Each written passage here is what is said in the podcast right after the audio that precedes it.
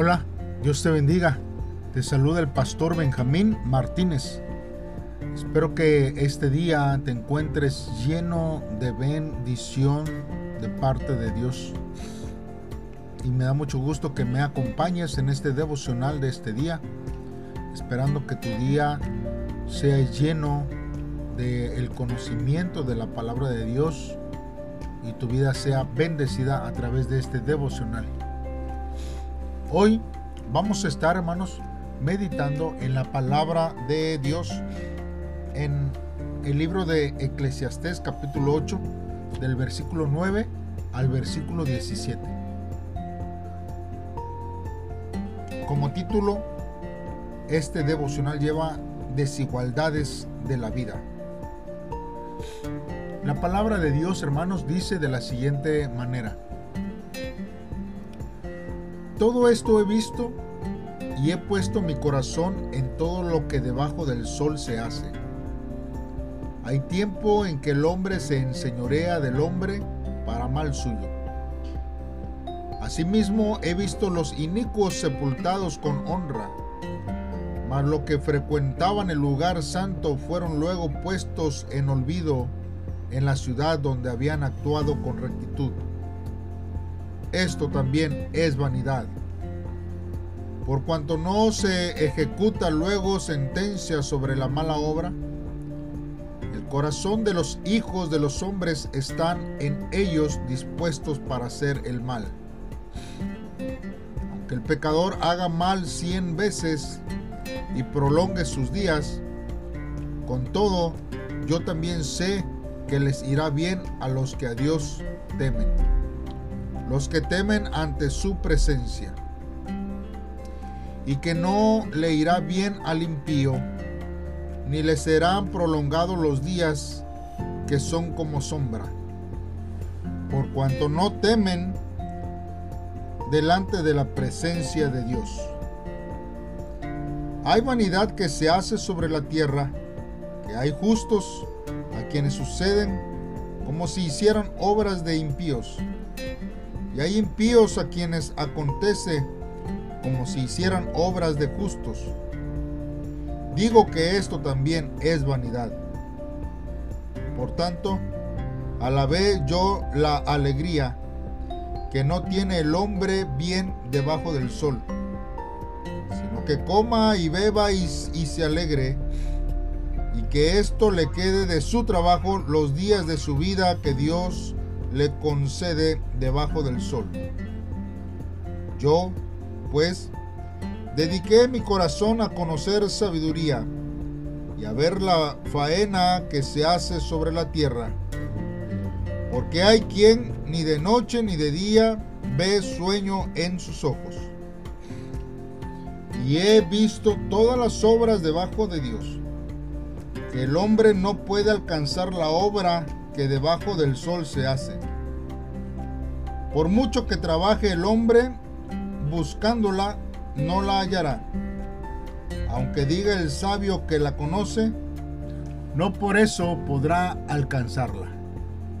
Bien hermanos, meditemos en la palabra de Dios en esta hora. Podemos ver aquí, hermanos, en estos versos que el predicador habla acerca de una demora en contra de los impíos.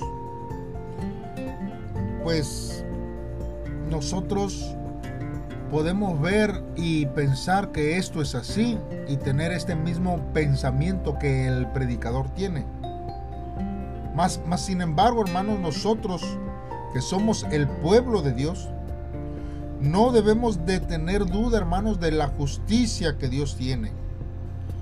Porque aunque por momentos, hermanos, podemos sentirnos confundidos al ver la prosperidad de los impios, esto no debe ser algo real en nuestros corazones, ni pensar que Dios no obra en contra de ellos. A, a veces, hermanos, los poderosos que han causado daño y que a muchos hermanos eh, dañan y usurpan, roban mal, maldicen y aparentemente no pasa nada, hermanos, ellos quizás nosotros vemos que no reciben ningún castigo aparente. Y son, eh, eh, hermanos, cubiertos con honores y en paz. Hermanos, aquí nosotros tenemos que ver que si Dios no nos castiga en una forma inmediata, cuando hacemos algo malo, cuando pecamos, hermanos, no debemos suponer que no le importa o que el pecado no tiene consecuencias. Sin embargo, resulta mucho más fácil pecar, hermanos, cuando no sentimos las consecuencias de inmediato. Cuando un niño hace algo malo y no lo descubren, hermanos, le es mucho más fácil repetir la acción. Pero hermanos, Dios sabe todo lo malo que hacemos. Y algún día tendremos que responder por todo lo que nosotros hemos hecho. Por eso aquí, hermanos, el predicador se lamenta al ver la tardanza en el juicio de Dios y a los impíos, hermanos, disponerse a hacer lo malo. Y pese el desánimo que le ocasiona esta realidad, el predicador, hermanos, se refiere a la bendición que recibirán los justos. Porque él dice, les irá bien a los que a Dios temen. Y aunque los pecadores, hermanos, puedan ser cien veces lo malo y sus días se puedan prolongar, su vida será como una sombra.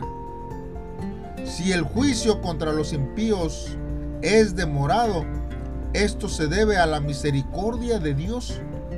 Porque aún, hermanos, Dios está esperando que ellos puedan reflexionar de su mal camino, de su mal proceder, para que ellos puedan acercarse a Dios y pedir perdón por todo aquello que han hecho mal en sus vidas. Nuestra esperanza, hermanos, debe ser canalizada hacia Dios. No debemos de preocuparnos ni, ni, de desesperarnos. Simplemente debemos de confiar en Dios cada día aún más. Y sin embargo, hermanos, a esto nosotros tenemos que entender que la obra de Dios es perfecta sobre nuestras vidas. Usualmente, hermanos, nosotros vemos que los justos reciben el castigo que, que, merecen los impíos. Y los malvados, hermanos, reciben los premios de los justos. Por eso aquí el predicador siente una frustración al ver un resultado inesperado entre el que hace el bien y el mal. Y lejos de airarse o desanimarse por las paradojas de la vida, su exhortación es que, hermanos, que, que disfrutemos del fruto de nuestro trabajo, conforme el mandato de Dios, y a comer, beber y a alegrarnos y aunque el sabio, hermanos, no dejará de dormir para entender esta contradicción, no hallará respuestas para estas preguntas. Porque aún, hermanos, si el sabio tuviera el acceso a toda la sabiduría del mundo, el hombre más sabio sabría muy poco. No hay nadie, hermanos, que pueda comprender completamente a Dios y todo lo que Él ha hecho. En la vida, hermanos, siempre habrá muchas preguntas que respuestas. Pero lo desconocido, hermanos, no debería ensombrecer nuestro gozo, nuestra fe, nuestro trabajo, hermanos. Porque sabemos, hermanos, que alguien mucho mayor que nosotros lleva las riendas y podemos confiar en Él. No permitamos, hermanos, que lo que no conoce del futuro destruya el gozo que Dios quiere darnos en este día. Por eso, hermanos, a lo mejor debemos de, de cambiar nuestra forma de pensar para que nosotros podamos, hermanos, disfrutar cada día el momento que Dios nos ha dado para nuestras vidas. Mire, en la actualidad, hermanos, hay muchos líderes cristianos que enseñan que para el cristianismo sirva y gobierne al mundo, los cristianos deben ser exitosos en el mundo y ocupar puestos, cargos altos, en lugar de reprimirse.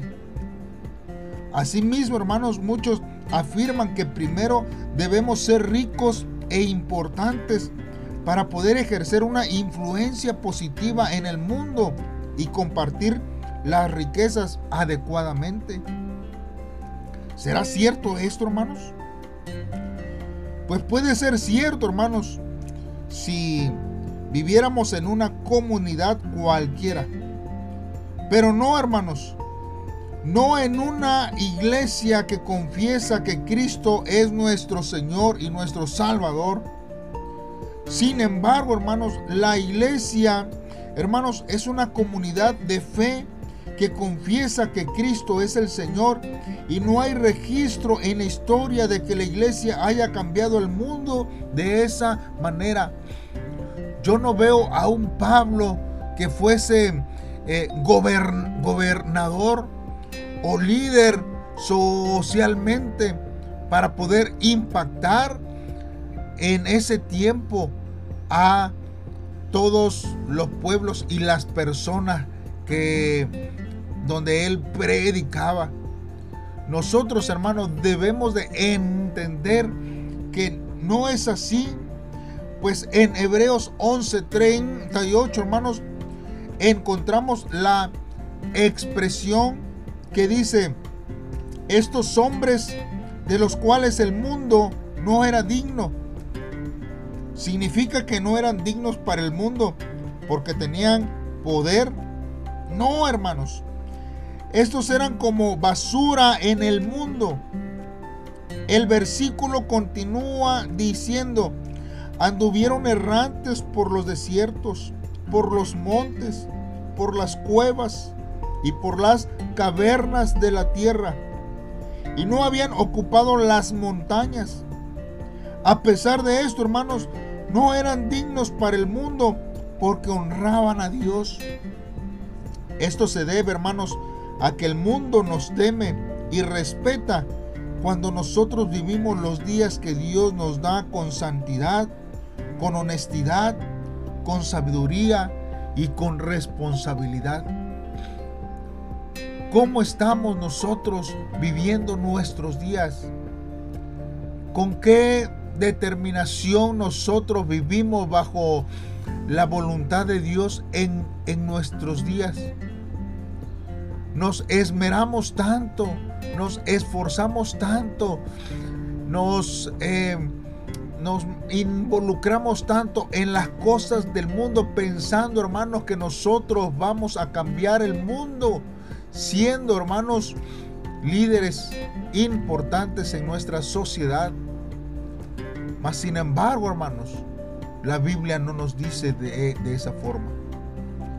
Simplemente nosotros tenemos que amar a Dios con todo nuestro corazón y obedecerle en todo lo que el Señor nos diga. Porque hay veces, hermanos, que no queremos ir a donde Dios nos manda. Porque quizás perdemos la incomodidad o la comodidad en nuestra vida. Y estamos tan acostumbrados a las posesiones en esta tierra que no que no estamos dispuestos a dejarlo por servir a Dios. O creemos que Dios nos va a usar de todas formas como nosotros vivamos o, o como nosotros querramos. Y no lo dudo, hermanos. Pero Dios, hermanos, obra de una forma mayor cuando nosotros obedecemos su voluntad en lo que el Señor nos pide. Hagamos una oración en este día y pidámosle a Él que Él sea el que nos ayude en todo tiempo. Padre, estamos una vez más aquí en esta meditación, Señor, de este devocional. Hoy, Señor, te pedimos que nos perdones por todas las veces en las que nosotros hemos dudado, Señor, de tu justicia. Al ver las contradicciones en el mundo, como justos castigados e impíos recompensados. Reconocemos, Señor, que por más que el hombre se esfuerce, nunca entenderá cada circunstancia de la vida. Ayúdanos, Señor, a confiar en ti en cada momento y a creer en tu santa voluntad sobre nuestra vida.